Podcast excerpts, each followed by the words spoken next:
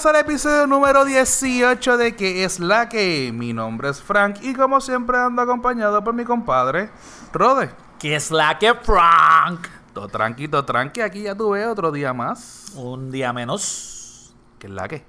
Aquí tomándome un rico y fresco y juvenil café. Como siempre. Como un café juvenil. Es cuando tú lo haces clarito, es más bebé. ¡Ah! ya va, diré.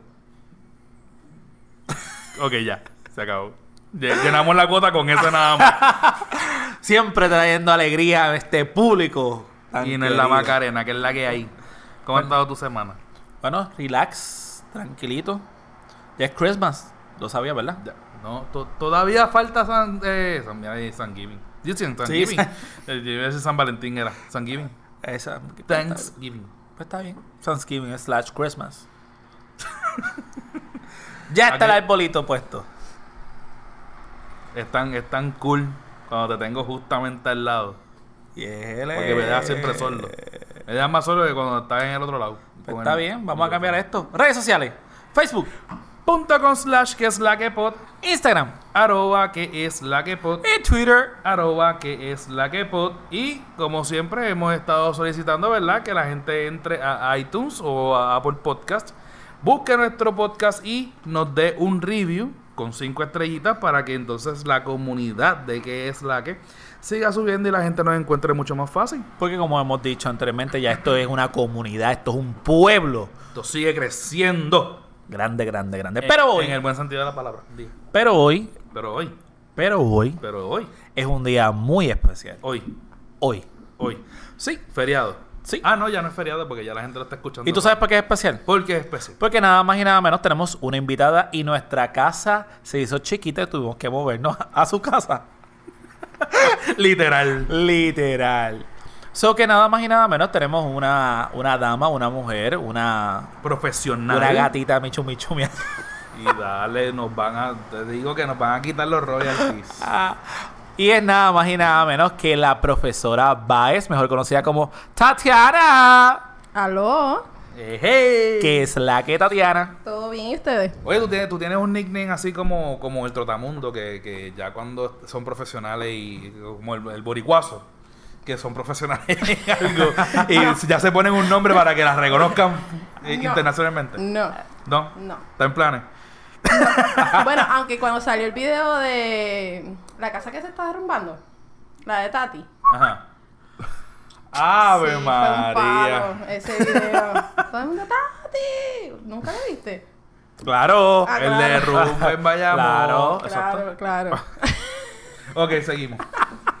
Nada, hoy tenemos a Tatiana. Este, gracias Tatiana por abrirnos las puertas de tu casa. ¿Está, ¿Estás nerviosita? No. Pero porque tú Eh, preguntas porque tú no ves que está. Está bien, eso es parte de. tac. Ah, es parte de. Eso es parte de. Nada, tenemos a Tatiana porque hubo una vez que dijimos Y que. dos son tres. Exacto, que dijimos que nos eh, enviaran algún tipo de, de tema Ajá. o nos sugirieran algún tipo de tema. Ajá. Y uno de los temas fue. Antes de que digas el tema.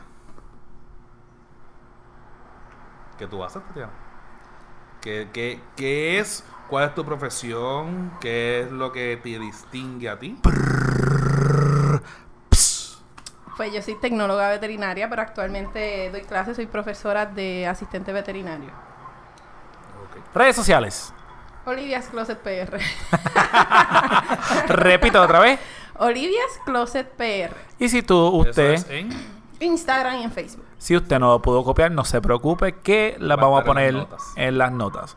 Pues nada, dicho eso, pues nos habían dicho que si podíamos este, traer alguna persona que hablara de animales.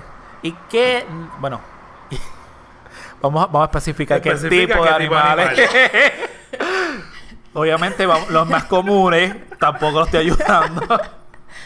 Nada, perrito La y mascota. gatito. Mascota, La mascota. Las mascota. mascotas, excelente. Y ha habido personas que nos escribieron eh, diciendo que era un buen tema. Y a Tatiana, pues, es amiga mía, la conozco y ella muy gentilmente Aceptó la invitación. que iba a venir para el podcast. ¿Cómo decirte que no? ¿Cómo decirte ¿Cuántos que no? mensajes? ¿Cuánta existencia? De la No. verdad, Yo te, yo te digo cómo después. Esta entrevista fue pautada hace como un mes, pero sí. y tiene una mesa que promete. Nada, dicho eso, Tatiana, cuéntanos. Este, ya dijiste que era profesora. Eh, ¿Qué oportunidades has tenido de hacer? ¿A dónde has viajado? Eh, ¿Qué actividades o eventos has participado? Este es tu momento. Pues mira, en- yo llevo en la industria de veterinaria más de 10 años. Hice mi bachillerato en tecnología veterinaria y tengo una maestría en administración de empresas. El año pasado tuve la oportunidad de trabajar con Mission Rabies, que es una organización de, de Inglaterra que quiere erradicar la rabia humana en el mundo. Por lo tanto, fui a la India y estuve 21 días allá. Me encantó la experiencia y cuando regresé a Puerto Rico me uní a otros grupos que hacen trabajo voluntario también en Puerto Rico y actualmente soy voluntaria de Veterinarian for Puerto Rico, que es una organización que se dedica a esterilizar, castrar y vacunar animales luego del huracán María. Llevo trabajando con ellos básicamente un año desde María y esta semana estuvimos en el Speyaton en Aguada, que es un evento de esterilización masiva. Ok, para lo que... Y ah, para los que vayan a escuchar este podcast de aquí a un mes, la semana Ah, pasada sí. ya se refiere de qué fecha, qué fecha fue eso. Del 2 al 9 de noviembre. 12 al 9. que para los que también a lo mejor no tienen el conocimiento o a lo mejor no nunca No vieron la la promoción, promoción. Que era imposible, pero nada. Es un evento que se está haciendo a nivel isla para que las personas puedan asistir a unos lugares específicos, de unos pueblos específicos alrededor de la isla, a la cual usted tiene la oportunidad de llevar mascota, entiéndase, perritos Y gatos. o gatos. Hembra Eh, o macho. Hembras o machos, eh, las instrucciones eran que no pueden ser perros agresivos. No deben ser perros agresivos. el- los popis tenían que estar tener más de tres meses por lo menos. Las hembras en celo se estaban haciendo. En la localidad que yo estaba en Aguada no se permitían perros de más de 55 libras, pero en otras localidades sí aceptaban perros de cualquier tamaño. Mucha gente pregunta por qué lo del peso. Es que mientras más pese el animal, más se tarda el cirujano en hacer la cirugía. Y esto es una actividad en masa. Yo quiero que ese perro llegue a la mesa del doctor López en el menor tiempo posible. Por lo tanto, esos perros pues no se atendían. Perros que físicamente se vieran enfermos tampoco se atendían. O sea, que tu- tuvieran muchos problemas de piel, eh, estuvieran muy delgados, este tipo de cosas. Para un veterinario Cosas que fuesen visibles. visible. Bien No es importante. que, no es que llegan allí y le hacen un estudio. Exactamente, en la localidad que nosotros estábamos no hacíamos ningún tipo de pruebas, por lo tanto era lo que el doctor podía ver. Si el doctor daba luz verde, se hacía la operación. Ok, y pregunta que hago. Este, esos te lo decían tan pronto tú hacías toda la fila, llegabas al frente y cuando Sí. re- lo registrabas, verificaban en el momento. Te decía, si- mira, no, tu perro no puede entrar. Exacto. La realidad es que en Aguada teníamos espacio para 100 animales, lo que hacíamos era que mandábamos eh, 100, 100 personas a pasar.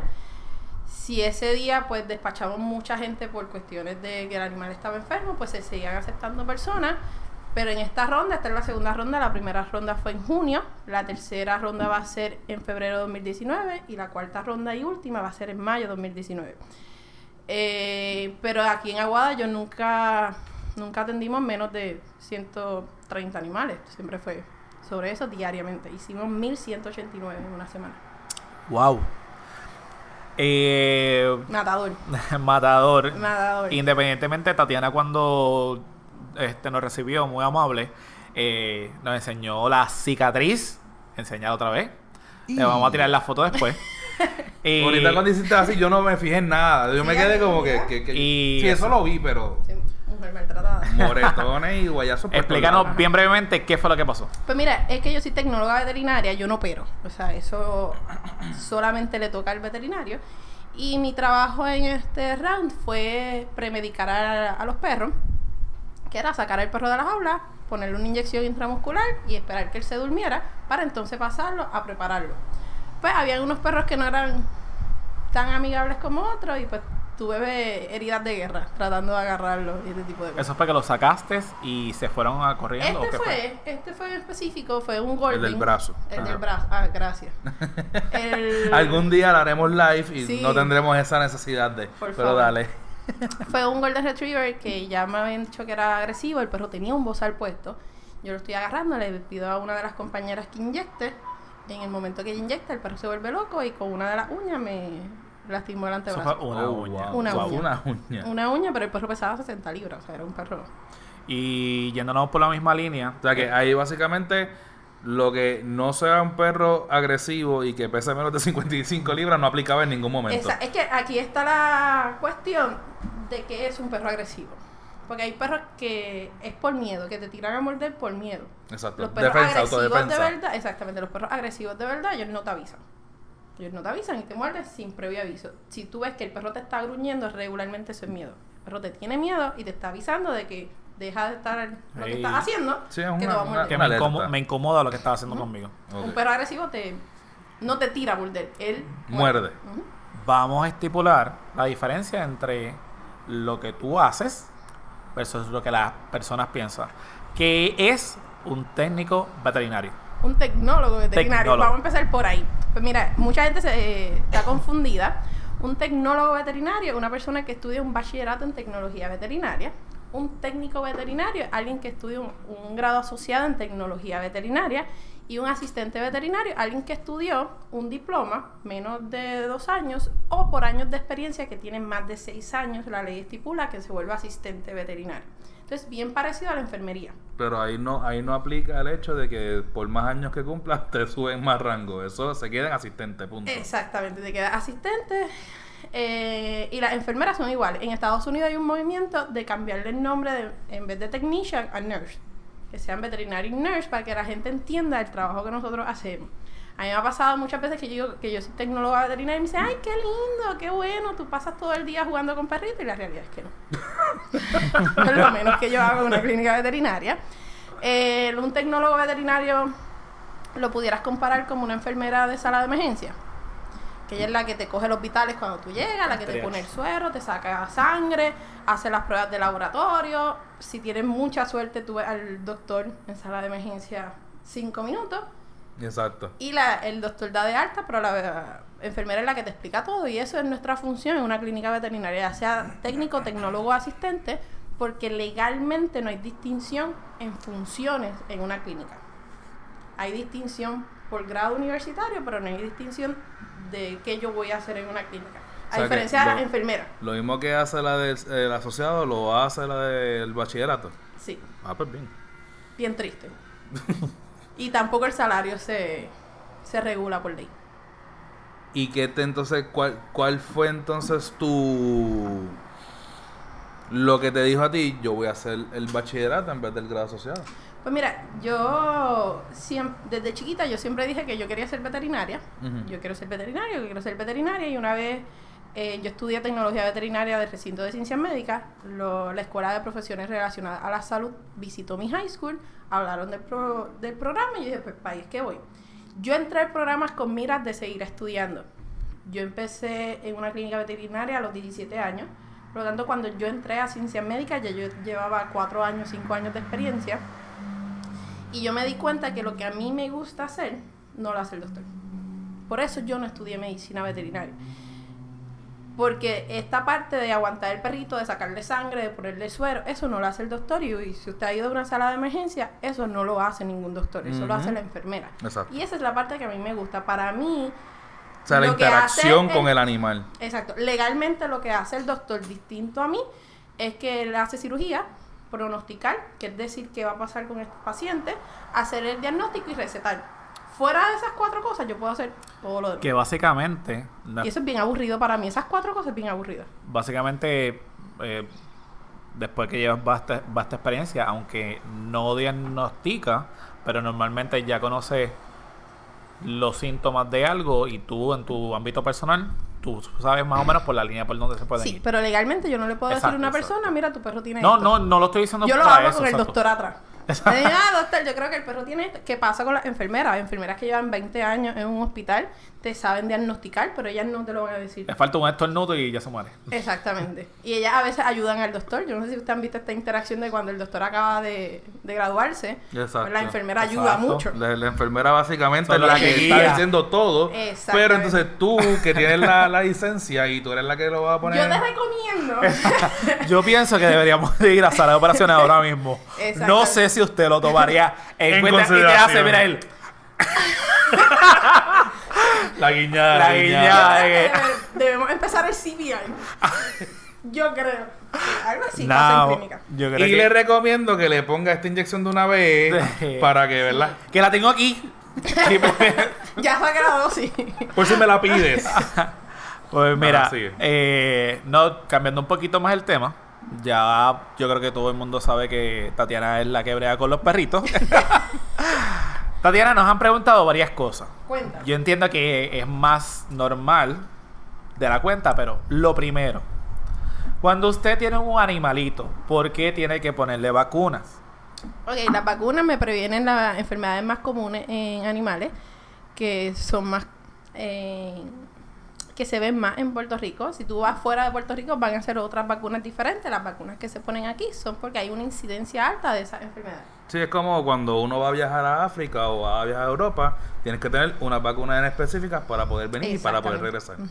Tan simple como diferentes estados. Tú viajas con tu perro a diferentes estados y el estado te puede pedir otras vacunas que en Puerto Rico no se ponen normalmente. Súper. Te pregunto, eh, ¿las vacunas de Poppy Son las mismas vacunas que se ponen cuando están de grande? Sí, son las mismas vacunas, solamente que el POPI eh, empieza un protocolo de vacunación. ¿Qué significa esto? Que cualquier POPI se supone que se le empiecen las vacunas de 6 a 8 semanas.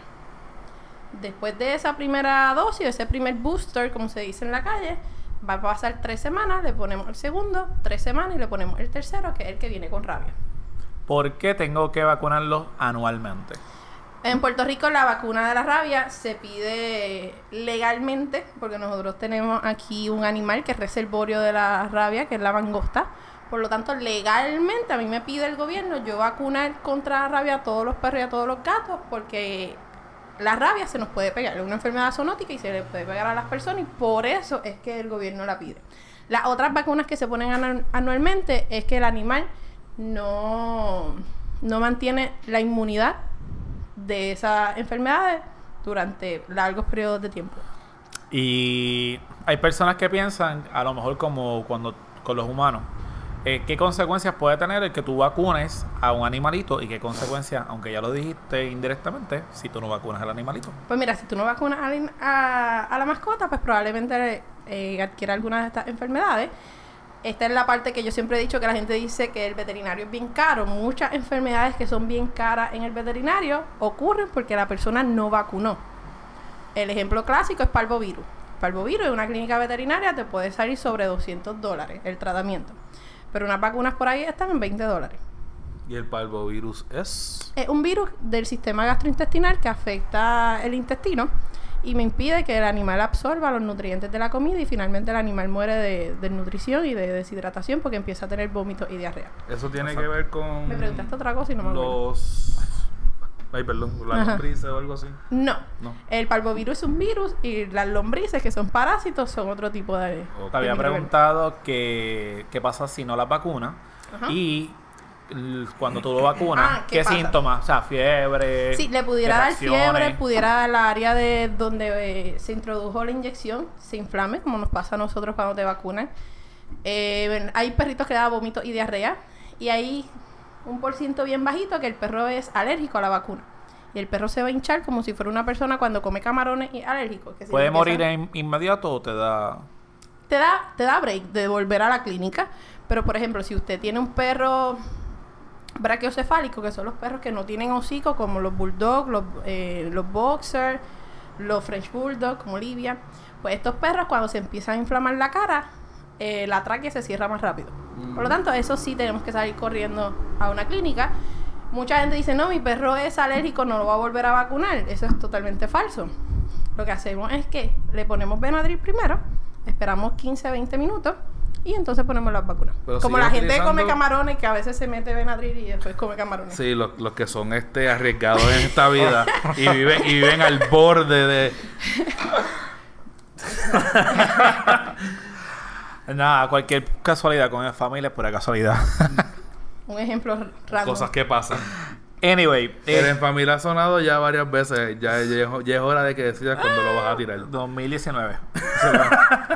Miren, y una de las también de las cosas que han preguntado es que la famosa comida. Yo sé que independientemente, vamos a hablar en este caso de Olivia, pero por ejemplo, Pero me han preguntado que si es bueno que coman comida de perro, que si usted recomienda que coman comida a la casa. Ah, mi abuela, mi bisabuela, mi mi ta ta ta ta ta ta ta ta ta ta ta ta ta ta ta tatarabuela, este le daba arroz a habichuela y el perro duró 25 años, nunca se le cayó, no le dio nunca rabia, nunca le dio hasta piojo. ¿Qué es lo correcto según tu expertise? Pues mira, eh, a mí cuando yo fui a la universidad me dijeron que lo mejor para un perro era comida seca. Comida seca, comida mojada, o sea, comida para el perro o comida para el gato. Hecha para ellos. Eso, es lo que se dice. Exactamente. lado. Que la comida casera eh, nunca era una opción porque tenía otros problemas. Actualmente Olivia come comida cruda. Yo me informé, usted no puede hacer esto de un día para otro, usted no puede tomar esta decisión sin Sí, leer. esto, esto no es una recomendación, gente. No, No. se ponga ahora a darle comida No. cruda al perro. Pero he descubierto que hay mucha gente que hace esto, que da comida cruda, porque volvemos, él sigue siendo un animal y ningún animal cocina excepto nosotros. Por lo tanto, tiende a ser saludable. Yo lo hice porque Olivia tiene muchas condiciones de la piel y todo le daba alergia. Ok. Entonces, yo estoy tratando de quitar ese factor de los preservativos, de los colorantes. Yo le daba comida recetada a Olivia, pero yo nunca vi una mejoría total, por lo tanto yo comencé en comida cruda. Hay gente que hace la transición con comida cocinada, pero no es el arroz de habichuela de que tú haces todos los días y lo que te sobró se lo das Sí, al no perro. es que le eche el sofrito, la sal, No. la salsa. Si decides hacerle comida en la casa, todo tiene que estar sin condimentos, sin sal, sin pimientas, nada. Que entonces tú pudieras hacer esa dieta también.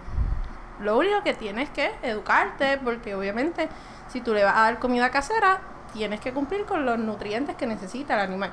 Eso es lo que te da entonces la bolsa de comida seca o la lata de comida. Básicamente, o sea, son los mismos nutrientes que necesitamos nosotros. Eh, en lo básico, o sea. es que la diferencia es que ellos son carnívoros totales.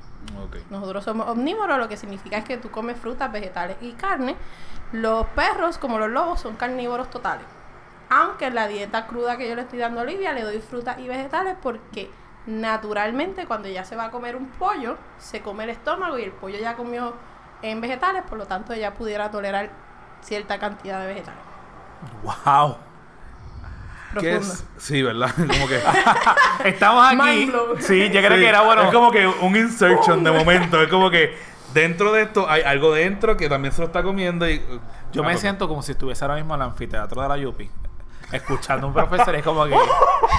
Tenía que copiar eso para el examen. Eso viene. Eso, e- eso viene, profe. Sí, eso viene. Porque es como que.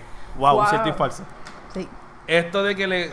Yo había escuchado que una de las cosas que se le puede hacer cuando tú quieres no cambiar completamente, pero por ejemplo, a lo mejor quieras rendir un poco la comida seca, es mezclarlo con arroz blanco. Yo había escuchado eso. Yo nunca lo he hecho, pero una vez lo escuché y ahora que te estás diciendo que, que se puede hacer la transición, ¿qué es? Sí, pero ¿Verdad? no le debes dar grano, no le debes dar carbohidrato. Si Por tú eso, quisieras eso hacer no es- no es un approach, exactamente, no debe ser ese tipo de comida. Cuando yo decidí hacer el cambio a Olivia, yo empecé con la regla de 80 y 20. Que 80 y 20, yo le voy a dar 80 seca y 20% se la elimino y le doy comida fresca. Yo empecé con el huevo. Le abría un huevo crudo, así, en la comida. Los primeros días da un asco ridículo. Y seguí añadiéndole comida. Eh, en esa vez empecé espinaca, sardina, hasta que llegamos al pollo crudo. Ya se lo comió y después cuando se me acabó la comida seca, hasta ahí llegamos. Y de ella lleva 25 días con comida Y cruda ha full. sido excelente para su condición. Totalmente. Ella ya bota menos pelo, se rasca menos, eh, los oídos se rasca menos, por lo tanto, eh, le dejé de inyectar el medicamento porque ella mensualmente tenía un medicamento para las alergias, o se lo dejé de inyectar. Estamos progresando. Y la alergia era por la comida. Ella, yo nunca le he hecho la prueba, porque hay una prueba de que yo le saco sangre al animal y, y la mando a Estados Unidos Igual que era la alergia para humanos. y me dice que es alérgico. Pero yo nunca le he hecho la prueba. Pero Olivia, tú la sacas al pasto, se revuelca un ratito y está todo roja. Yo la encierro en una jaula y ya ve otros perros pasar y se, se empieza a poner roja del estrés que está ocasionando el otro animal. Sí, que es bien sensitiva. Ay, horrible. La baño con otro shampoo, le da alergia. Ella come otra comida fuera de su comida de antes, le daba alergia, todo le daba alergia. Wow. No se compró un French, es la peor inversión del mundo. Yo no lo compré, by the way. Mira, este, y te lo hago, te hice la pregunta simplemente también porque cuando tú chequeas eh, las famosas marcas, este, si son buenas o no, cuáles son las peores, independientemente, todas, todas tienen algo. Yo digo un damage. Yo sé que a lo mejor no es la palabra correcta. Pero entonces algunas veces tú dices, ¿cuál, ¿cuál es la comida perfecta? Me habían dicho, independientemente, que la comida perfecta es la que el perro literalmente tolere. Porque podrá ser la mejor en calidad, pero si el perro realmente no puede soportarlo, su estómago no puede soportarlo. Sí, el, No. saquito, el saquito de 4 libras que te vale 50 pesos o el saquito de 4 libras que te vale 6. Exacto. Realmente, de ahí es que parte un poco la, la, la premisa de la, de la pregunta de comer. Pues que volvemos a... Y aquí quiero tocar el tema de los baby boomers, que está bien fuerte en la calle, y los Y los famosos millennials. Porque los baby boomers lo que daba era comida de perro, y si no había comida de perro, que comiera lo que, lo que había en la olla. Lo que sobró de la olla. Y te dicen, y es la verdad, te duraba 20, pe- 20 años el perro, eso es lo que tiene que comer. Pero hoy día nosotros, al tener una mascota, entiendo y me corrige, somos un poquito más responsables en ese sentido y tratamos de buscar la comida que sea mejor para el animal, aunque te cueste caro. Pues mira, aquí yo te voy a dar las dos contestaciones. Eh, cuando yo estudié, según los libros en medicina veterinaria, las mejores comidas son las que venden los veterinarios, que hay en unas marcas bien establecidas en el mercado, llevan años en el mercado y se han hecho famosas por lo buenas en el sentido de que los ingredientes son mejores que otras marcas. Hay unas marcas bien baratas que eso es maíz, maíz y maíz y maíz. Es lo único que tiene esa comida. Y, esa- y colorante. Ahora con lo que en esta moda que yo estoy de comida cruda, pues te puedo decir todo lo que yo he leído, pues lo de los baby boomers que le dan comida de la casa, sí. Hay una base científica que si tú le das mejor calidad de comida al animal, el animal te va a durar más. La- en realidad la comida que usted se come es de mejor calidad de la comida seca que usted le puede dar al animal, en la realidad. A mí me chocó, yo nunca lo había pensado, pero leí un libro el otro día que te pregunta cuándo tú has visto una comida seca de perro dañada. Sea, ¿cuántos preservativos tiene que tener esa comida para que no se dañe? Tú la pudiste tener abierta todo el tiempo y igual no y se eso daña. aplica en gatos. En gatos también. Porque la comida, esa croqueta, se calienta en altas cantidades para que mantenga su forma. Y cuando te dice que le añadieron minerales y vitaminas, la realidad es que lo tienen que añadir porque al momento de que tú sobrecocinas algo, matas todo. Matas todo. Por lo tanto, hay que añadirlo. So, si te le preguntas a un veterinario, la realidad es que a ningún veterinario le gusta que tú le des comida de la casa porque vienen de universidades que compañías grandes de comida mantienen la universidad. Exactamente. Por lo tanto, te va a decir que no.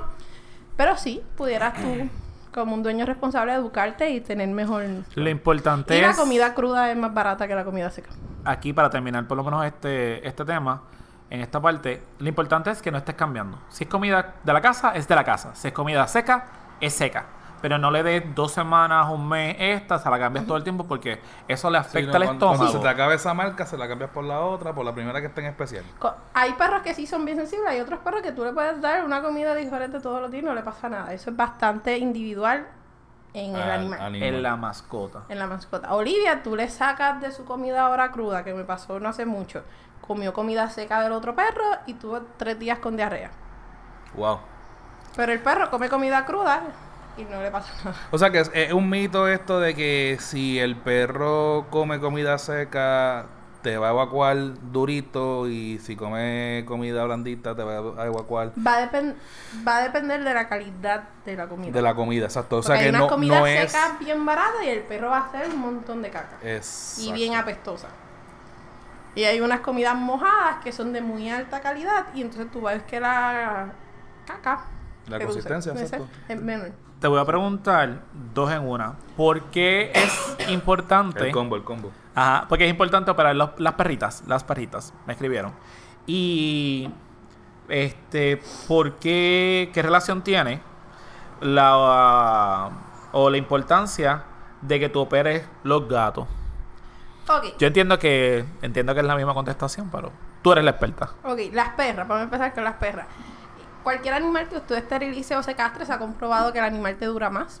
se enferma menos porque hay una relación entre los tumores mamarios en la hembra y el cáncer de la próstata en los machos con esterilizarlo y castrarlo. Por lo tanto, una hembra que esté esterilizada, la posibilidad que le dé eh, en tumores mamarios reduce. No es que se le quita, es que reduce altamente el por ciento. Además de que tú eliminas otras enfermedades que pudiera darle. Hay una enfermedad bien común que se llama piometra, es que el útero se llena de pus por un des- desequilibrio hormonal en el cuerpo. Y eso es una emergencia. Y la ley de Murphy dice que te va a pasar cuando más pelado uno está.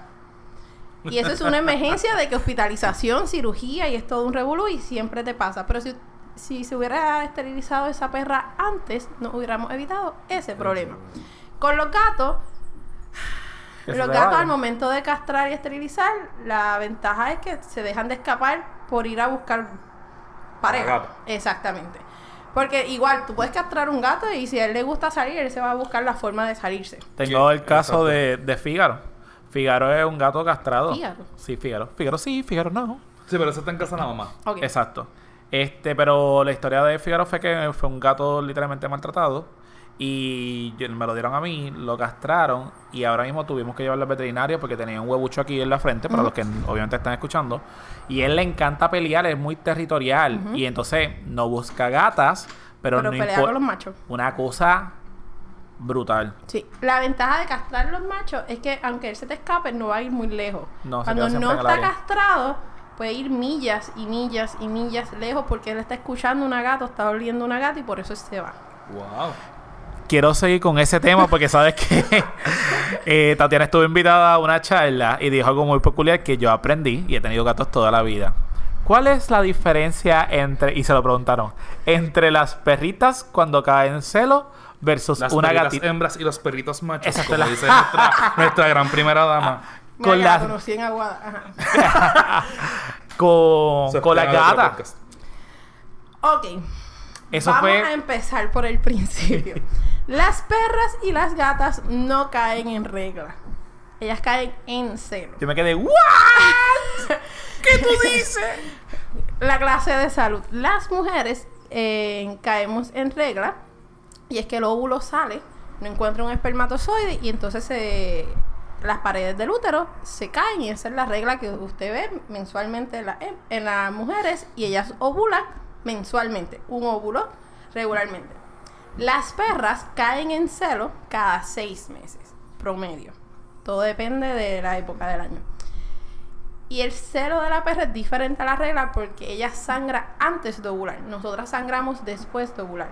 Por lo tanto, no se considera una regla y nosotras no estamos en celo cuando estamos en regla. Esa es la diferencia en palabras. ¿Está bien?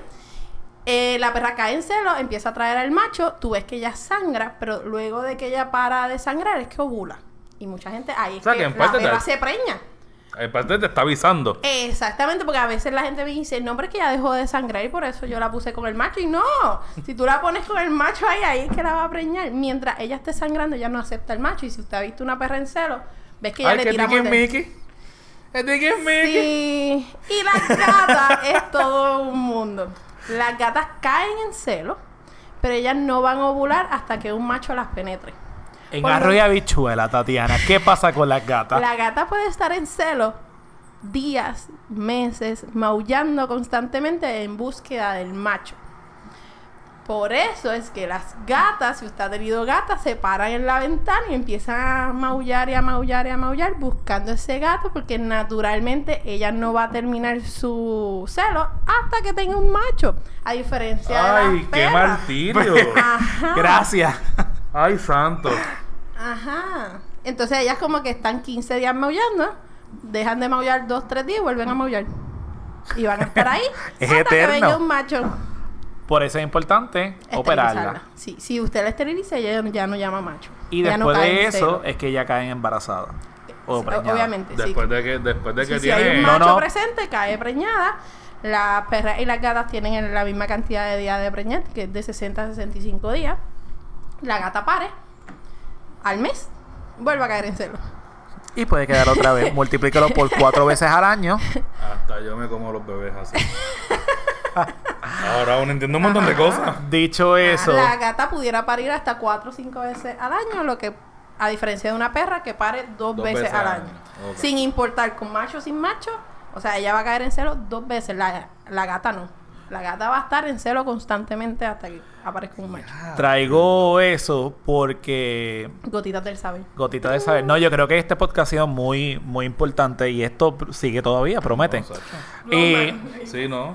traigo, traigo esa colación. Quiero salir de la, yo pregunta un poquito más cotidiana. Porque la gente no, no entiende la, la importancia que tú tienes por operar o castrar o esterilizar a tu mascota aquí en Puerto Rico. Y quiero hablar más adelante del, de la sobrepoblación. Ok. Este, quiero saber tu punto de vista, cómo podemos buscar soluciones, cómo las personas pueden buscar algún tipo de eventos este, como los que están ocurriendo ahora mismo. Y tratar de darle un poquito más de esperanza a aquella persona que, que tiene animales y que sea un poco más responsable. Pero, preguntas como, ¿desde cuándo tú puedes lavarle los dientes a un animal? Ok, eh, debe esperar que ellos tengan los dientes permanentes. Los perros y los gatos son como nosotros. Usted nace sin dientes, le salen unos dientes de leche, se le caen y nacen los permanentes. Promedio a los 6 a 10 meses van a tener su dentadura permanente completa y usted pudiera empezar a lavarle los dientes por lo menos una vez a la semana. ¿A los cuántos? ¿A los 10 meses? Después de los 6 meses, entre Seis. 6 a 10, Seis a diez, exactamente. Durante toda la vida. Importante, es pasta que está diseñada para perritos. Sí, no le vaya a comprar colgate ahora. Exacto, no- no le eso puedes de que del dentín que te pone los perros con los dientes de, de Exacto, no. Es la peor promoción que le han podido hacer a un perro. ¿Y eso funciona? ¿El qué? El de los, Los el- dental los sticks. stick. En este punto de mi vida donde yo estoy, Ella no yo se te quiere recomiendo- comprometer. Yo te recomiendo que le dé hueso. Hueso crudo al animal. Olivia tenía sarro ya en los dientes desde que ella comie- come hueso crudo. Bien importante crudo, no cocinado. No le puedes cocinar Ajá, ningún haz hueso. la, haz la aclaración de esa porque cuando Rodena me lo dijo a mí, yo me quedé como que ahora me hace sentido. Pasé el examen. High five. Muy bien. ¿Cuál es la importancia de que el hueso sea crudo? Ok, el hueso debe ser crudo y proporcional al tamaño del animal. Olivia es una French Bulldog. Yo no le puedo dar unas costillas de vaca a la perra porque naturalmente ella no pudiera cazarme una vaca. Por lo tanto, ella solamente come alitas. Alitas de estas chiquitas de, de. Exactamente, alitas de, de pollo. No debes cocinarle ningún hueso porque al momento de que tú cocinas hueso cambia la, la estructura. la estructura del hueso y el perro cuando lo muerde se estilla. Y esa parte pudiera quedarse incrustada en alguna parte del sistema digestivo. Igual, aunque usted se lo dé crudo, volvemos, tiene que ser del tamaño del animal. Yo tengo un Rottweiler, yo le doy alitas de pollo, las que le doy a Olivia al Rottweiler y él se las va a tragar.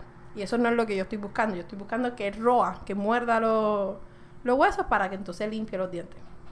Que si usted ha visto los leones en Animal Kingdom, están perfectos, su dentadura está perfecta porque ellos muerden huesos. Los de verdad. Los de verdad. Los animales de verdad de Vale. De No, no Bueno. el mismo elefante No. que está ahí haciendo, mira. No, lo que Ah. está, no.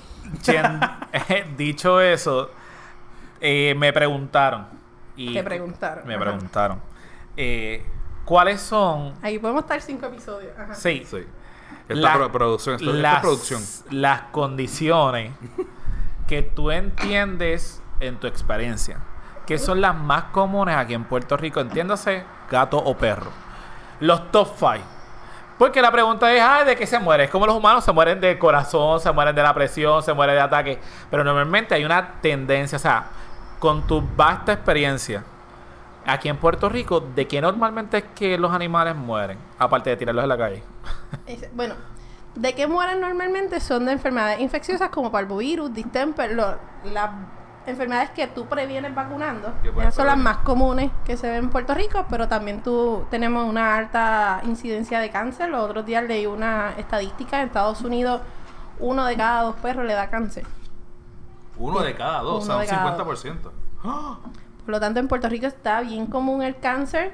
Eh, los hit by car, no sé si escucharon la noticia de la Bulbo, que se le escapó el perro y lo atropelló un carro. Sí, yo vi el, el, bien común.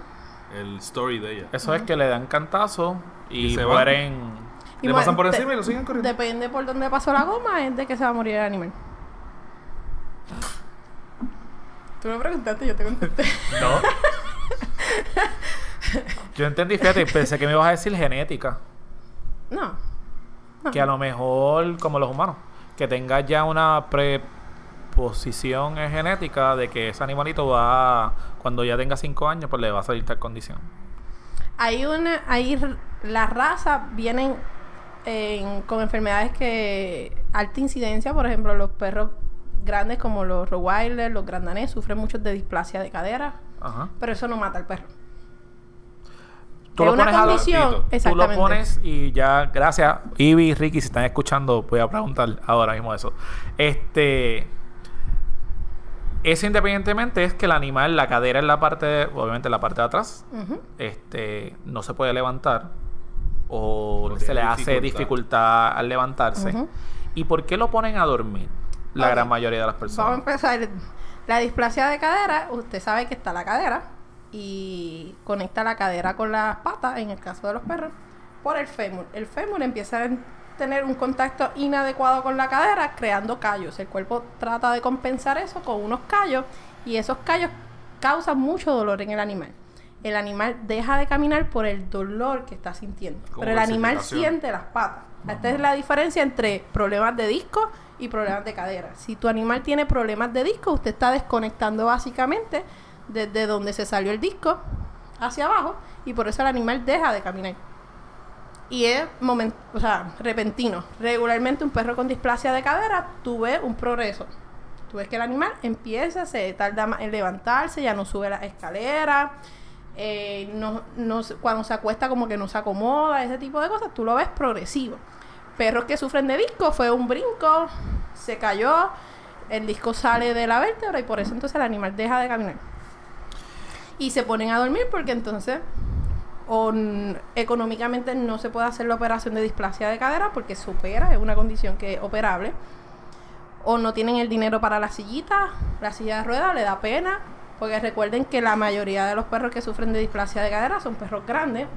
y tú tener un perro en tu casa que no se puede levantar de las patas traseras haciendo pipi, caca constantemente, llega a ser bien difícil para los dueños. Es como cuando tú tienes un familiar encamado, que tú tienes que estar ahí moviéndolo porque le salen callos, le pasa lo mismo al perro. Lo único que estamos hablando de un perro que pesa 80, 100 libras. Que tú, si tú vives solo, tú bregar con un perro tan grande es bien difícil. Te hago la pregunta porque y el tengo, perro está sufriendo, by the way. tengo dos. Ajá, eso es, eso es de lo que te voy a decir. Este. Primero, el, el animal. Hay una pregunta que dice que si el animal siente y padece. Porque ahí te hago la pregunta y para los que nos gustan los animales, es una pregunta boba. Claro que siente y padece el animal, pero eso es lo primero. Se comprobó científicamente. Eso es lo que quiero que me hables de eso. Y lo otro es, eh, entiendo cómo es que el animal sufre. Y tengo una historia que de unos amigos de nosotros que el perro definitivamente dejó de comer. O sea, a raíz de esto, un día se levantó y él no quiso ya comer. Y se mantuvo hasta que dejó de comer. No sé si había una conexión sobre el dolor que tenía.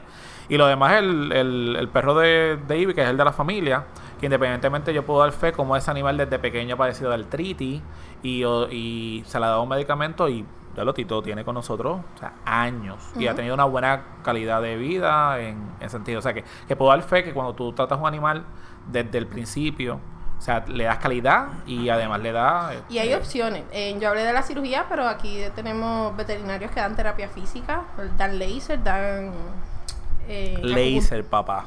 acupuntura, dan otras cosas que no conlleva cirugía, son más económicas, pero la persona tiene que hacer el esfuerzo de llevarme el perro tres veces por semana y hacer ese tipo de, de approach, porque esta, esta enfermedad es progresiva. Si tú no haces nada, el animal va a seguir echando para atrás. porque el perro deja de comer? Porque el perro está sintiendo tanto dolor. Es como uno, a veces usted se siente tan mal que ya no te da hambre.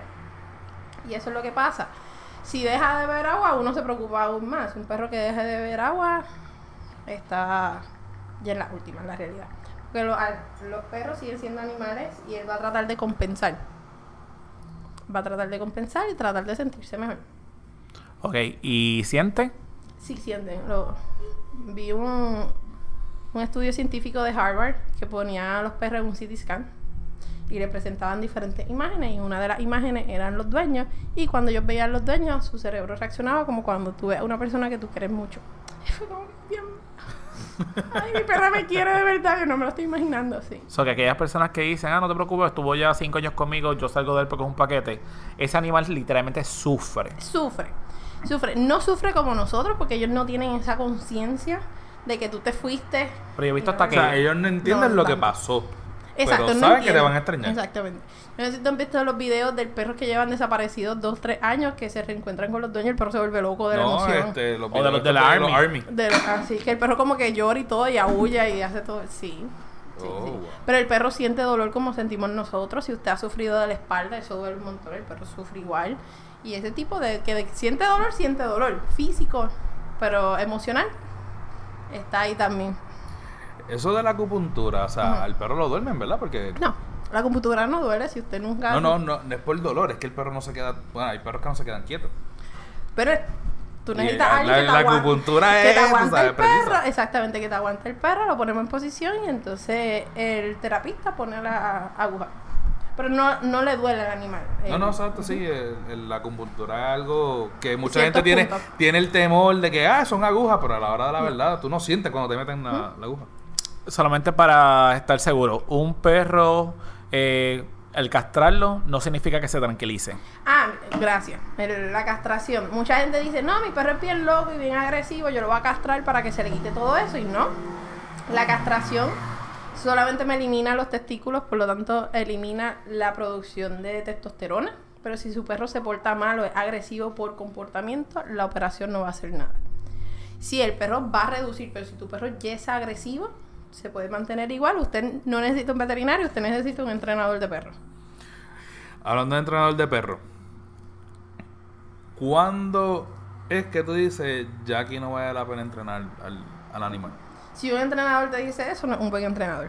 Ok, no hay edad para eso. ¿Desde qué edad empieza Porque- a entrenarlo?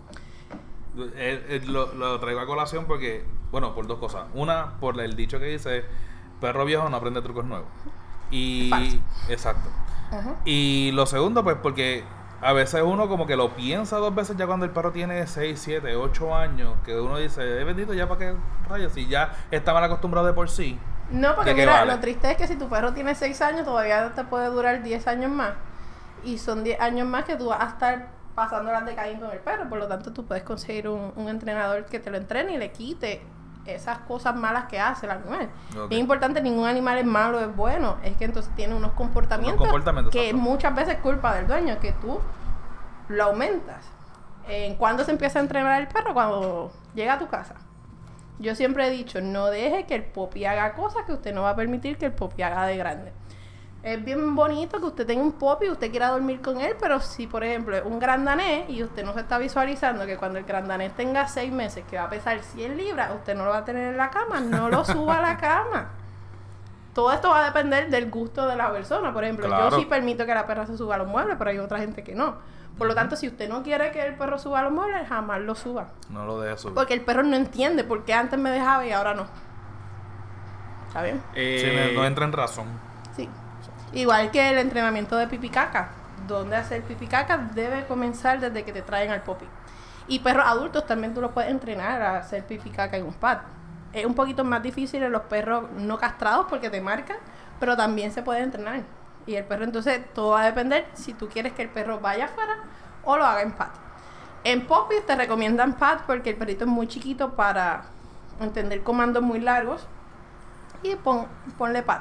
Muchos perros escogen dónde hacer pipi y dónde hacer caca. Tú le puedes poner el pat en la cocina y él sigue haciendo pipi y caca en el baño porque él ya escogió que ese era su baño. Ahí tienes que trabajarlo, cerrarle la puerta del baño, trabajarlo diferente. Eh, cuando es popi no lo debes dejar corriendo por toda la casa porque él puede empezar a asociar a hacer pipi y caca en el pat, pero si estoy en el cuarto y el pat está en la cocina, lo que voy del cuarto a la cocina me hice pipi en el camino. Ok. Lo mejor es corrales, encerrarlo.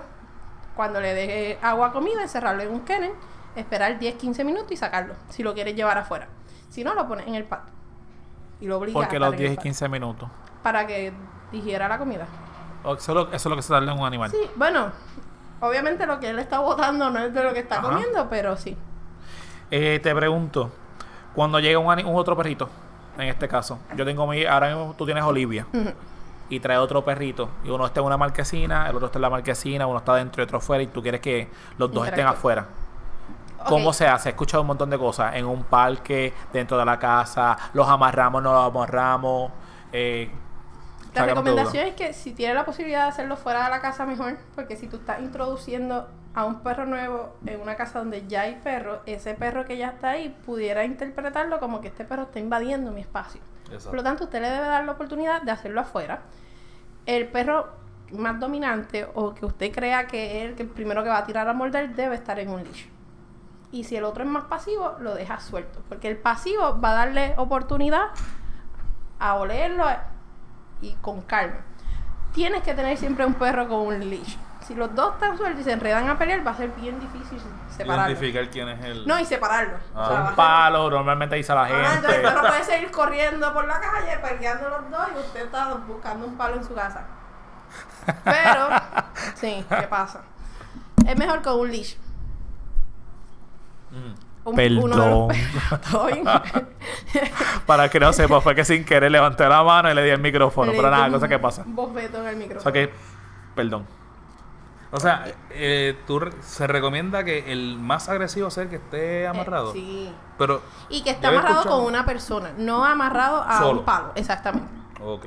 y usted lo haga el approach bien relax. Mucha gente te recomienda que si el perro tiende a, a ser agresivo con otros animales, tú primero canses a ese perro, lo lleves a pasear 40, 45 minutos, que el perro haya bajado mucho la energía y entonces Que le no tenga ánimo de pelear. Exactamente. Y entonces le presenté Es un bueno. perro. Tú pudieras hacer mezcla de diferentes animales y el approach es el mismo. Por ejemplo, yo tuve aquí un conejito y el conejo vivía suelto en la casa, pero el approach con mi Rottweiler era que él lo conoció el conejo dentro de la jaula. Porque un animal tan pequeño, él a veces lo puede coger de juego. De peluche. Sí, y me lo iba a matar.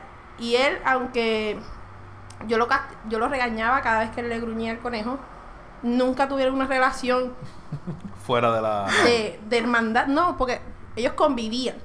Pero tú veías que el Rottweiler se ponía bien nervioso, y aunque el conejo estuviera suelto, pero no le hacía nada porque me respetaba. La regaña, lo regañaba. Exactamente. Pero yo nunca confié ciegamente en mi perro dejarlos solos todo un día. No. Ellos estaban sueltos, yo estando presente. Podías encontrar una escena. Olivia me pasó, Olivia, Ol- Lucas tiene nueve años, Olivia llega como Poppy, Olivia está en la edad de morder, de no saber lo- los parámetros, los límites Los de la casa, y Lucas no la quería al principio. Lucas no la quería, la tumbaba del mueble, le mordía las orejas, le gruñía constantemente, le gruñía constantemente, hasta que se acostumbró. Pero entonces ahí yo tengo que, como dueña, regañar al que está haciendo las cosas mal. Lucas ¿Cuándo- era el. Exactamente. Cuando no debes regañar, por ejemplo, Lucas le gruñía, le todavía le gruñe a Olivia cuando Olivia se mete en su plato. Ahí usted no se debe meter. Porque Lucas le está enseñando hasta dónde tú puedes llegar. Ok. Súper. Exacto. Pero mientras sea juego, a veces ellos están jugando y se, se gruñen. Mm. Y ahí yo los regaño a los dos. La gente piensa que si gruñe es que es algo malo. ¿Qué- ¿Por No. qué gruñe? Gruñes dando aviso. Si usted ha tenido popis y mamá, la mamá lo regaña, gruñendo. Ese es el primer aviso. Le gruñe, si el perrito no lo deja de hacer, ella va y lo coge. Y lo Wow. jamaquea un poquito y tú ves que el pop empieza a gritar. Como las mamás. Y dice, a ver, eh, esta es la primera. Este es el primer aviso. Ajá. Antes del chancletazo. Exactamente, el chancletazo, la versión perruna, es que le, lo coge por el lomo y Qué lo jamaquea. cool. Hay perritos que la gente cree que están peleando y en realidad no están peleando. Es que el dominante le está enseñando hasta dónde tú llegas. Y lo coge como si fuera por el juego, por el cuello y lo jamaquea. Y entonces eso es señal de que le está enseñando. Tatiana, este, tengo una experiencia que contar. Ajá.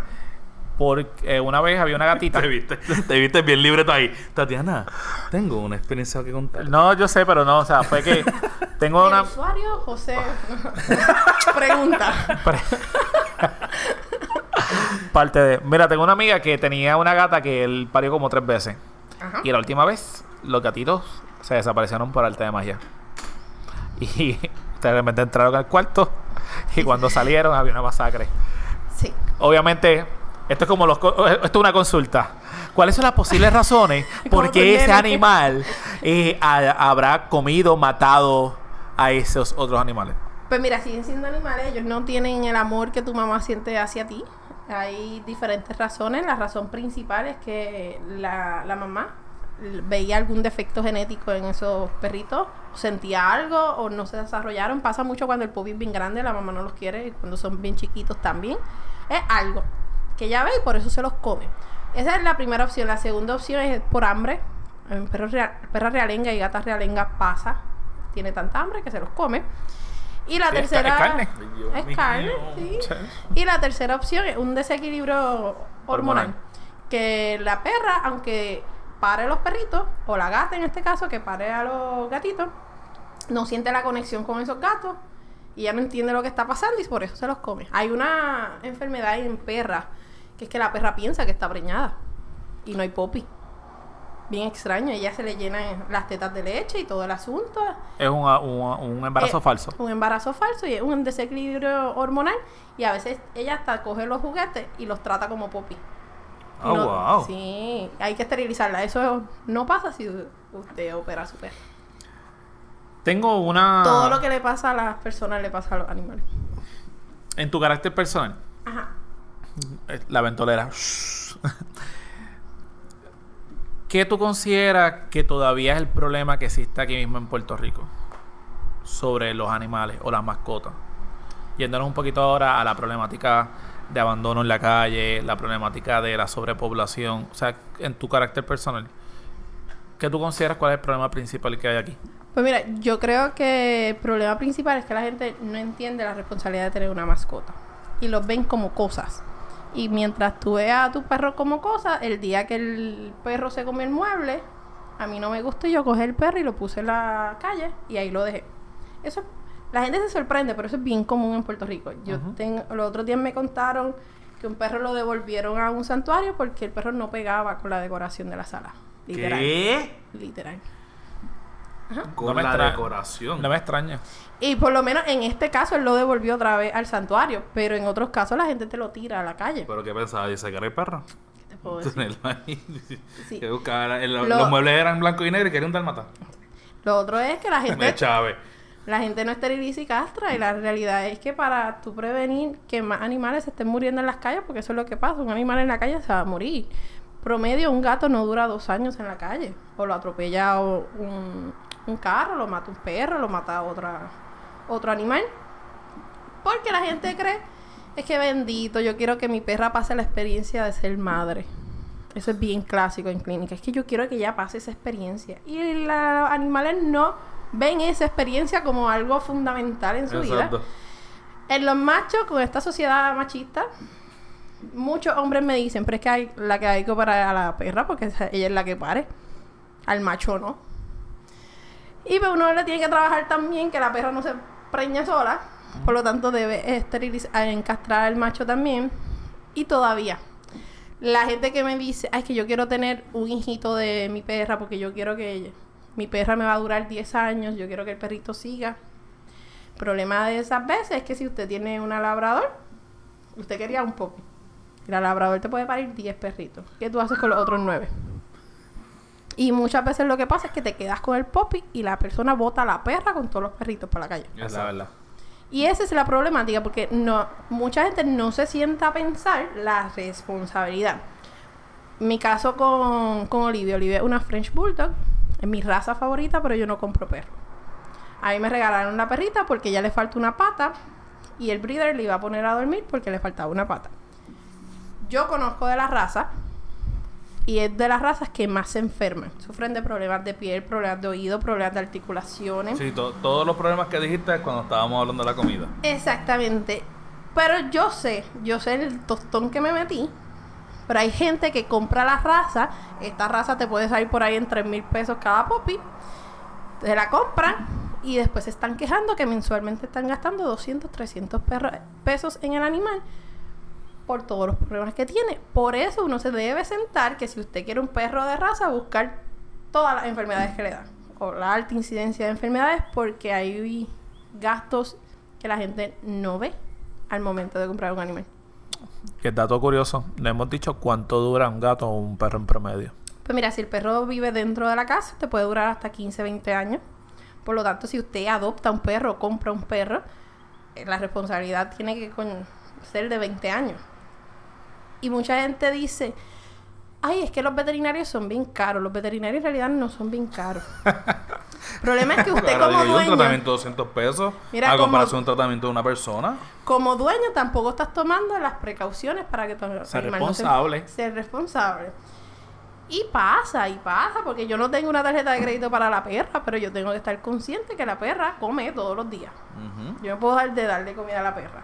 Aunque yo esté bien pelada, yo tengo que buscarle la forma de darle comida a, esa, a ese este es plan médico. Los gatos, a diferencia de que si el gato sale, promedio te va a durar menos de 5 años. Porque entonces como está saliendo constantemente, se enferma más y ahí se expone a más eh, peligros en la calle. Una perra esterilizada y un macho castrado tiende a durar más. Ya que dijiste eso, pues independientemente, las personas que quieran adoptar, saben que están los santuarios. Eh, la diferencia entre refugio y santuario, lo aprendimos. Eh, refugio es el, el, el centro que el gobierno provee para tratar de minimizar. Que en realidad nosotros le decimos refugio, pero se llaman centros de control de animales. Y son eso. Es un centro. Ellos van a tratar de controlar la cantidad de animales que hay en la calle. Los santuarios son personas o entidades que entonces me reciben animales y me los mantienen en espera de adopción. No todos los perros de los santuarios se adoptan, como no todos los perros de los refugios se adoptan, lamentablemente. Normalmente, eh, yo sé que depende del tamaño, pero me habían preguntado eh, cuántas veces al día comida. ¿Cuántas veces al día? Ajá. Depende de la edad. Un poppy, mientras más pequeño sea el poppy, en raza y en edad, debe comer hasta tres veces al día. Eh, un perro adulto tú lo pudieras alimentar una vez al día. ¿Qué cantidad va a depender de la marca de comida? Si es un perro adulto, usted por la parte de atrás del saco te dice, el- según el peso, la cantidad de tazas que tú le vas a dar al día. Si es Poppy, la tabla te va a decir los meses. Si tiene un mes, dos meses, tres meses, la cantidad al día. Hay gente que se equivoca. Por ejemplo, el perro tiene tres meses y te dice media taza y le das media taza por la mañana, media taza por la tarde y media, Media taza, taza por en overall. el overall. Tú la puedes dividir en el día, pero es media taza. El popi se la va a comer, porque al revés, el popi se lo va a comer y hay perros adultos que también se lo comen. Pero como mismo entra, mismo sale. El perro tiene unas cantidades de nutrientes necesarias. Cuando se cumplen, todo lo fuera de ahí, el animal lo va a botar. Quiero hacer, quiero terminar con estas dos preguntas y dejarte el espacio eh, Para libre. cualquier promoción que quieras hacer, evento que vayas a estar. Y independientemente Y las redes sociales de. tus redes sociales y quiero que tú hagas el, el cierre con, con este episodio. Primero, ¿por qué los satos duran más? Y yo lo voy a añadir, son más cariñosos, dice la gente. Eso es lo primero. Y segundo, que la gente en Puerto Rico piensa porque tú eres veterinario, tú tienes todo tipo de animal o tienes todo el conocimiento del mundo. Exacto. Y yo le dije a Tatiana, que ejemplo, yo tengo un pececito y si el pececito yo lo encuentro que no está respirando bien, yo lo voy a llevar al veterinario porque tú eres veterinario y debes saber cómo curar un pececito. Y no cobra, no O sea no que nada, esas dos cositas. Pues mira, eh, hay una base científica en que los satos no se enferman y duran más, porque tú estás mezclando diferentes razas. Cuando el animal es de raza, yo estoy multiplicando esa predisposición genética a padecer enfermedades. Por ejemplo, si tu familia, porque la gente lo entiende siempre con humanos, eh, hay una alta incidencia de cáncer, porque tu mamá se murió de cáncer, tu tía se murió de cáncer, tu abuela se murió de cáncer. Si tú te casas con tus primos, la alta posibilidad que a su los hijos en común le dé cáncer aumenta. Y eso es lo que pasa en las razas. Yo estoy mezclando perros que ya genéticamente traen una predisposición a padecer enfermedades y por lo tanto, regularmente un perro de raza tiene más enfermedades. Cuando hablamos de un sato, pues único, yo estoy mezclando un montón de razas y por la posibilidad que se enferme o que él haya heredado esas enfermedades es poca. Pero pasa. Ese sato heredó toda la predisposición genética mala. Sí, del el- sato, más sato, más sato, más sato. Ajá, y le da displasia de cadera, le da artritis, tiene problemas cardíacos. Sí, y el lo, perro lo le sale un mezclaste, limón. lo mezclaste con dos razas y el perro te salió con todas las. Con todas de- las malas. Todas las malas. Y, Y puede ser encamada. O sea, la mitad de los popis salieron todos enfermos y la otra mitad salió. Y cariñoso, eh, con lo- todo lo que has dicho en este tiempo, pues depende Es cómo tú lo... Es relativo, exactamente. ¿Y lo del veterinario? Pues mira, esto es como tu generalista. Cuando, por ejemplo, usted sufre, tiene algo en el ojo, usted va a su generalista y tú le dices, mira, es que me molesta el ojo. El generalista regularmente dice, mira, pues yo te voy a referir a un oftalmólogo para que te chequee bien. O usted va con, te está quejando de la cadera, él te refiere a un radiólogo para que te tomen una radiografía. Y sí, tienen que referir. En Puerto Rico tenemos especialistas de todo un poco, tenemos cirujanos, eh, tenemos tres cirujanos, dos terapistas físicos, tenemos alguien que hace medicina holística, que hace acupuntura y hace reiki, hace otro tipo de, de medicina y es veterinaria, veterinaria. Eh, y tenemos el de exótico, anuncio no pagado, donde tenemos al doctor Burgos. Burgos tiene la especialización en animales exóticos, él te trabaja cotorras, ratones, you name it, que él trabaja con los primates aquí en Puerto Rico. Y tenemos al doctor que nunca me acuerdo quién es. Que van a estar en la, en la bio, en la parte de abajo. que no lo conozco personalmente. Sí, yo aquí haciendo. Sí, bebé. Aquí. Que entonces el veterinario de, de exóticos también, pero él trabaja los mamíferos marinos en Puerto Rico. La ley 154, que se me olvidó tocarlo. Nosotros en Puerto Rico tenemos una de las mejores leyes que protege los animales.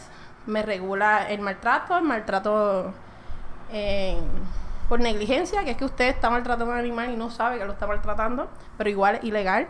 Me prohíbe las peleas de perros, me prohíbe el abandono de animales, me habla también de cómo se supone que tú transportes al animal. Eso de tú coger al perro y ponerlo en la pick en la parte de atrás es totalmente ilegal. Eh, me cubre todos los animales que son considerados mascotas. Animales que no son considerados mascotas, la ley no la cubre. Eh, ¿Qué más? Más información, Eh, busca la ley. La ley la 154. mejor- es la mejor ley. Lo Es que la mejor ley. Lo que falta es las personas que la pongan a correr como es. Esa, ah, esa es otra. ¿Cómo usted acusa a su vecino de que está maltratando al perro? Pues usted tiene que ir a un cuartel a hacer la querella y mucha gente se raja aquí. Porque, ah, yo no me quiero meter en ese revolú de los abogados, de las 20 madres, porque no tengo el tiempo. Pues si usted no tiene el tiempo, usted no se debe de estar quejando del pobre perro que está sufriendo. La ley prohíbe que una persona que no esté autorizada sacar un animal. O sea, yo no puedo ir que mi vecino esté maltratando al animal, invadir su espacio, su terreno y sacar al animal. Eso a mí me pueden acusar de que yo me estoy robando al animal. Sí, Eso sigue siendo una propiedad. Exactamente. Eso usted tiene que tener mucho cuidado cómo usted hace esto, pero si usted de verdad es una persona que le gustan los animales, haga la querella. Ah, y legalmente eso es una ley y en cualquier cuartel te puede hacer una querella. En el municipio de San Juan y de Carolina tenemos una oficina específica de la ley 154 que si usted vive en cualquiera de los dos municipios van a referir ahí. Ellos son Se supone. Mm, un poco mejor en la radicación de Diligencia. casos. Exactamente. En Puerto Rico solamente dos personas han sido encarceladas por ley 154. Que una fuera del caballo. La del caballo que le dieron 20 años, que fue en la máxima, la, La Pena- pena más. la pena pena máxima. Son 20 años. Gracias al de la motocicleta. Sí, te queremos mucho. No Los te deseamos ningún mal.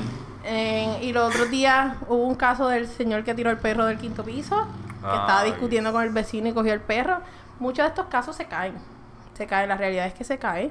Hay otros grupos que entonces son oficiales de maltrato animal, que Como entonces te, con- te confiscan el animal y mientras pasa el proceso de investigación, pues es como si fuera lo- el departamento de la familia, que retira a los niños, retira al perro. Ah, una parte bien importante de la ley 154 es que también te cubre eh, órdenes de protección, te cubre el animal. Por ejemplo, yo tengo una pareja que es maltratante, mi animal cubre ahí igual que si fuera un niño. Ok. Súper. Entonces la persona no puede entrar en contacto con el animal. Qué chévere. Yo tengo la última pregunta para ahora sí, Sí, iban a ser tres, iban a ser tres, Sí, llevamos como cinco. ¿verdad? Yo cumplí, yo cumplí. No, no, no. Pero es que dijiste lo de los animales exóticos, de la persona que trabaja con los animales exóticos. Los Cuando, legales. cuando, exacto. Pero cuando te llevan un animal que no es legal en el país, ¿qué se supone que haga un Tú le veterinario? pones esa cara. ¿Qué, qué se supone que haga el veterinario? Pues mira, eh, recientemente se... Porque no lo va a dejar morir, ley- vamos a ponerlo, ¿verdad? Exacto, se eliminó la ley de la prohibición de pitbull. ¿Qué pasaba cuando tú llevabas un pitbull un veterinario? El veterinario, la gran mayoría de los veterinarios que yo conozco, la postura es que yo prefiero que tú me traigas al animal Porque si no, él se va a quedar en tu casa y se va a morir de algo que probablemente pudimos haber curado en un hospital veterinario. En todos los veterinarios que yo he estado, yo he recibido animales exóticos que son ilegales y el veterinario los atiende. Pero si usted tiene un animal ilegal en su casa y usted lo quiere llevar a un veterinario, ya me pregunte. Mi recomendación. Pero yo nunca he visto que el, el veterinario llame a los policías. Yo sí he visto eh, veterinarios que llaman y hacen querellas de maltrato animal. Y con todo y eso. Pero nunca se es de frente. O sea, el veterinario no te va a confrontar y No, va a decir, no, ah, tú eres maltratante. No, Por se hace eso. la querella después con el récord. Sí, es como... No, no, pero aquí hay de todo un poco. Hay animales de Tatiana. todos los colores. Sí. El micrófono es tuyo. ¿Qué tú le quieres decir? ¿O te gustaría por lo menos que la gente tuviese conciencia del problema de tener una mascota? Obviamente que se ha hablado aquí. O sea, ¿qué podemos hacer? ¿Qué herramientas? ¿Cómo conseguir eventos? ¿Cómo buscar personas a la cual pueda ayudarnos a nosotros de bajo costo? Pues mira, la mayoría de los eventos que se están promocionando, ya sea gratis o a bajo costo, de esterilización, castración o vacunas, se hacen en las redes sociales, lamentablemente. El Espeyatón ha sido uno de los eventos más promocionados que salió también en las noticias. Pero fuera de ahí, las redes sociales, hay diferentes grupos en Facebook que se dedican a, a promocionar este tipo de eventos. Yo le digo a las personas, no todas las familias tienen que tener perros, no todas las familias tienen que tener gatos. Si usted no tiene la capacidad, ya sea de tiempo, financiera, de espacio para tener un animal, mejor no lo tenga. Eso no es obligado. Si usted entiende que usted no puede tener un compromiso con ese animal de 15 años, de que si se tiene que mover fuera de, estado, a- de Puerto Rico a Estados Unidos y no se lo puede llevar, mejor no lo tenga. Es tan sencillo como eso. Usted tiene que pensar que esto es como un hijo. Aunque usted no lo parió, usted tiene una responsabilidad hasta que ese perro se muera. Y lamentablemente él se va a morir primero que usted. Probablemente. A menos de que tenga una cotorra. Esa, o las tortugas. O las tortugas. Las tortugas. Que a mí me encantan las tortugas. Exactamente. Y entender eso. Si usted tie- quiere una raza en particular, buscar información de la raza. Hay muchas. En Google tiene toda la información posible. Y si no, adopte. Es lo mejor. Adoptar un animal. Usted está salvando una vida. Si ese animal no se adopta, se va a poner a dormir. Y ese animal que usted adopta, por lo menos de los refugios, usted está dando la oportunidad a un animal de la calle de ser rescatado y entonces entrar a un programa de adopción y los ves de todos los colores, de todos los tamaños, de diferentes razas. No, la, no todos los perros en la calle son satos. Si usted quiere un perro de raza, lo puede conseguir en un santuario, en un refugio bien fácilmente. Porque el abandono ya no es por perro sato. Yo vi en Aguada un gran danés, realengo. Y simplemente te va a costar qué? Darle la donación de- del programa, que pueden ser, qué sé yo, 25 o 30 dólares, más ponerle la vacuna y te obligan a castrarlo o esterilizarlo. Si lo adoptas en un refugio, ya va a venir esterilizado, castrado con vacuna y en los refugios están poniendo el microchip. Sí. Que ya tienes todo. Nada, yo creo que este programa, como quiera, este episodio se queda corto. Hay un montón de cosas como lo de los Parte tatuajes. Exacto. Ajá. Podemos hacer una segunda parte. Viene lo de los tatuajes ahora cuando se opera eh, la perrita. eh, y hay otras cosas más que se podría hablar, condiciones, enfermedades. Pero si usted conoce a alguien que trabaja en un veterinario, por favor, no haga lo típico cuando usted conoce a un médico. dilo, dilo tú. Yo tengo un perrito. O me dice mucho, disculpa que, que te pregunté esto, pero. Pero tiene, Ya sabes lo que viene. tiene el ojito un poquito más chiquito. ¿Qué tú crees que haya pasado? O, o un sonido que hace. Y el perro hace. Y uno. Ajá. ¿Qué tú crees que sea? Y uno. Y es constante. Y es constante. O ¿Qué los hacemos? problemas de la piel. Tiene como un circulito que se rasca. Ay, no sé. Si usted tiene alguna duda acerca de la salud de su animal, llévelo al veterinario. Para eso hay un Exacto. profesional. Y cuando vaya a buscar información, estamos en la era de la, de la, de la, de, de la información, gente. No es que lea y crea lo primero que lea, pero cerciórese de lo que está haciendo y de lo que, lo que quiere hacer y lo que Y- quiere buscar. Y muchos veterinarios están dispuestos a aclarar dudas. Usted puede llevar sus dudas acerca de una raza, usted está pensando en adoptar o comprar un animal y el veterinario te puede aclarar muchas dudas. Hay veterinarios para todos los gustos y los colores. Si a usted no le gusta el veterinario que usted está yendo, vaya a otro. Hay un montón. Hay puedo- uno en cada esquina. ¿Te puedo comprometer para la segunda parte? Claro que sí. y ustedes se comprometieron para el Espeyato en febrero. Y Eh, vamos a llevar el podcast para allá. Pero Ajá. nada, Sí, ya, ya, no, ya, no, es- ya no es por ti. Ya yo sé que tengo que llevar a alguien más. Exacto, y hacer un episodio, un blog. No lo vamos a hacer, Sí, no, no, ya. Ese sí va a ser con video y cuestión. Este, nada, te damos las gracias por haber, Nada. obviamente, venido a tu casa. Otra vez las redes sociales de ella. Redes sociales. Pues mira, en mis redes sociales, que son las de Olivia, porque Olivia tiene seguidores, es Olivia's Closet PR en Instagram y en Facebook. Independiente. Closet, Closet Closet PR. PR. Y nada, como quiera, si usted la ve por ahí, este, la profesora Baez la puede conseguir en cualquier parte de Puerto Rico. ya que da clase en todo En tipo de todo. universidad Ajá. para que la gente no se este, sienta mal. Y college. So que nada, yo creo que un- ha sido uno de los mejores episodios. Excelente. No hay más nada que decir. Simplemente que nos vemos la próxima semana. Un abrazo, gente. Chao. Bye.